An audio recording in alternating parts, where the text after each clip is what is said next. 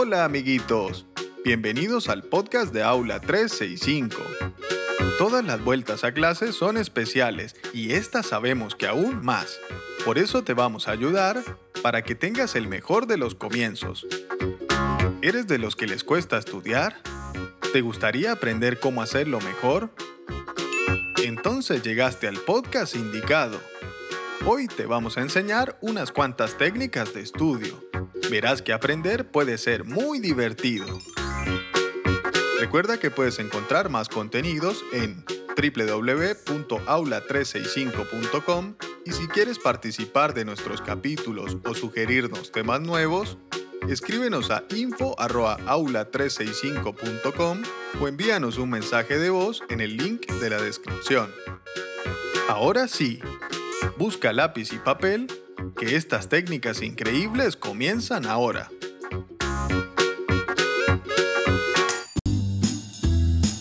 Hola Mati, ¿y cómo vas con el curso de Historia del Arte? El curso es fabuloso, cada vez me gusta más. Pero se van sumando textos y se me están empezando a mezclar los conceptos. Por ejemplo, confundo las características del Renacimiento con las del Barroco. ¿Y por qué no haces un resumen o un mapa conceptual a medida que lees? Lo intento, pero no sé cómo se hace. O bien todo me parece importante o acorto demasiado. Pero, ¿recuerdas lo que explicó el profesor sobre este tema? Hoy veremos diferentes estrategias para estudiar. Nos centraremos en mapas conceptuales, mapas semánticos y resumen. ¿Alguien puede decir qué es lo primero que hay que hacer antes de comenzar a elaborar alguno de ellos? Supongo que leer el texto. Sí, texto debe ser leído atenta y cuidadosamente más de una vez.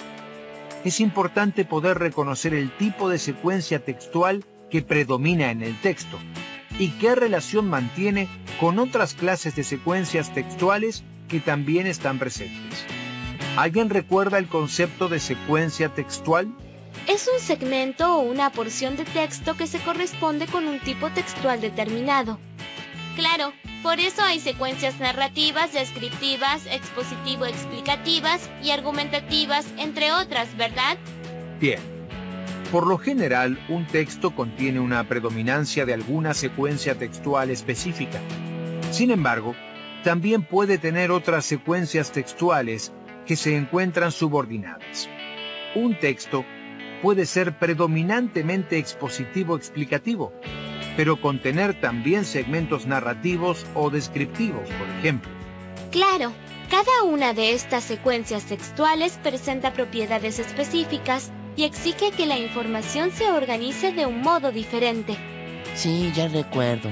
En las secuencias expositivo-explicativas, como en el discurso científico, primero se presenta una introducción al tema, luego se plantea el problema que dará origen a la explicación, ya sea de manera explícita o bien implícitamente, después se desarrolla la explicación y finalmente puede introducirse una conclusión en la que se evalúa el contenido anterior. Muy bien. En la explicación propiamente dicha, se incluyen un conjunto de estrategias explicativas. Por eso hay definiciones, ejemplos, comparaciones, analogías, etc. ¿Y cómo se organiza la información en las secuencias argumentativas? Primero se presenta una hipótesis o tesis, que es la idea u opinión que el emisor quiere defender. Luego se presentan una serie de argumentos para avalar esa tesis y finalmente se llega a una conclusión. A veces puede tener también argumentos contrarios y una refutación de esos contraargumentos. Muy bien. En una narración por su parte, se puede comenzar con el planteo de una situación inicial en la que se presenten los personajes, el tiempo y el espacio en que transcurre la acción. Más tarde se puede introducir una complicación y por último llegar a una resolución. ¿Qué relación tienen las propiedades de cada una de las secuencias textuales con la confección de un resumen o un mapa conceptual? Bien, cualquier tipo de técnica de estudio debe basarse en una lectura atenta y cuidadosa del texto. Conocer en profundidad el modo en el que se organiza la información en cada secuencia textual contribuye a seleccionar la información apropiada. Eso nos permite establecer relaciones, ¿cierto? Exacto. Y de este modo contribuye a que los segmentos seleccionados como los más relevantes no estén presentados simplemente como una suma de elementos aislados, sino que se pueden comprender correctamente las relaciones entre cada uno. ¿Y Mati? ¿Te sirvió recordar la clase sobre técnicas de estudio para poder estudiar mejor los contenidos de historia del arte? Sí, me vino genial. Ahora sé cómo se hace un resumen y un mapa conceptual. Las técnicas de estudio no solo te facilitan el estudio de un tema, sino que también constituyen una forma de aprendizaje.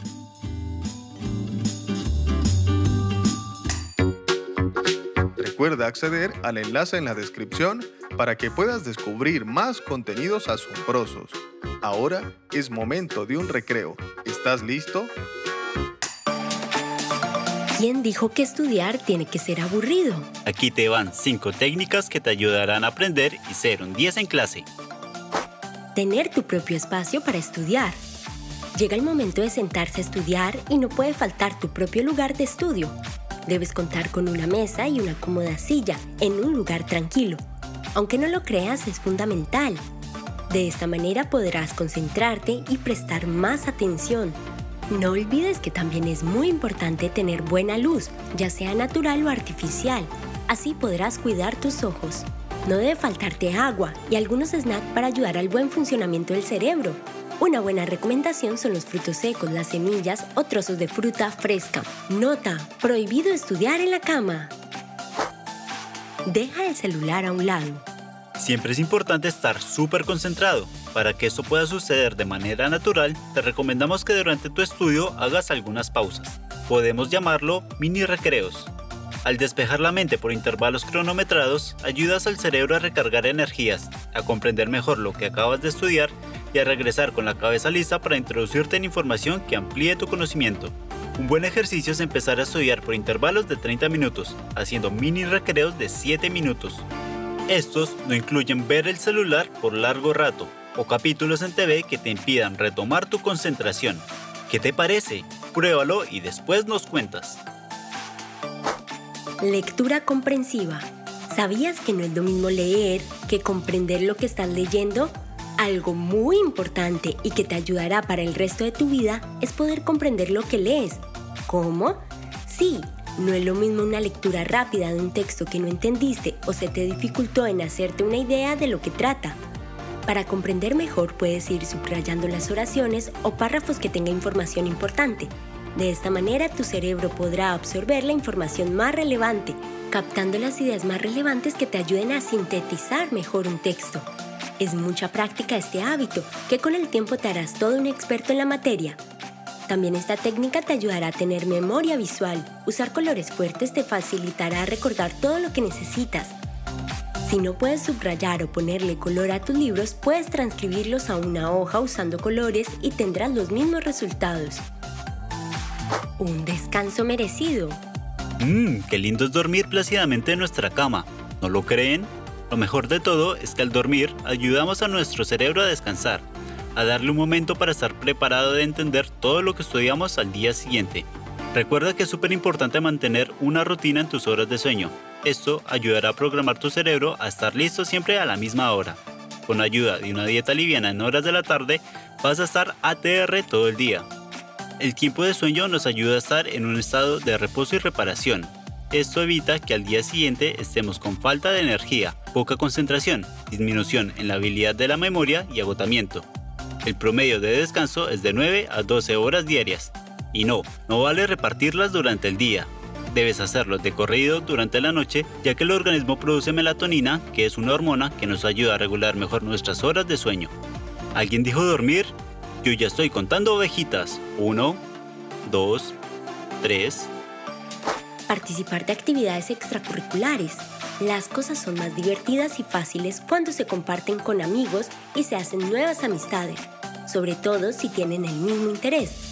Por eso una muy buena idea es que te anotes actividades extracurriculares, y no solo para seguir estudiando, que muchas veces resulta más alentador compartir tareas y apoyarse entre varios.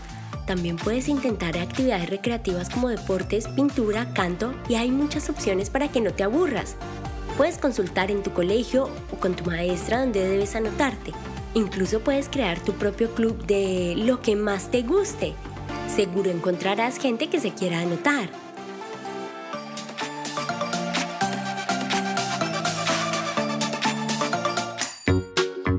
Eso es todo por ahora. ¿Te gustaría ser parte del próximo episodio?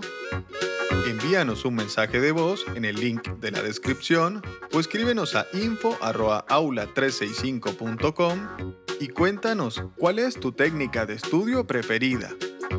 Recuerda seguirnos en Spotify como Aula 365 y disfruta de todos nuestros episodios. Ahora, continúa aprendiendo con más contenidos asombrosos en www.aula365.com. Encontrarás miles de divertidas películas animadas, resúmenes, guías de estudio y todo lo que necesitas para hacer un 10 en el cole. Te esperamos en el próximo capítulo.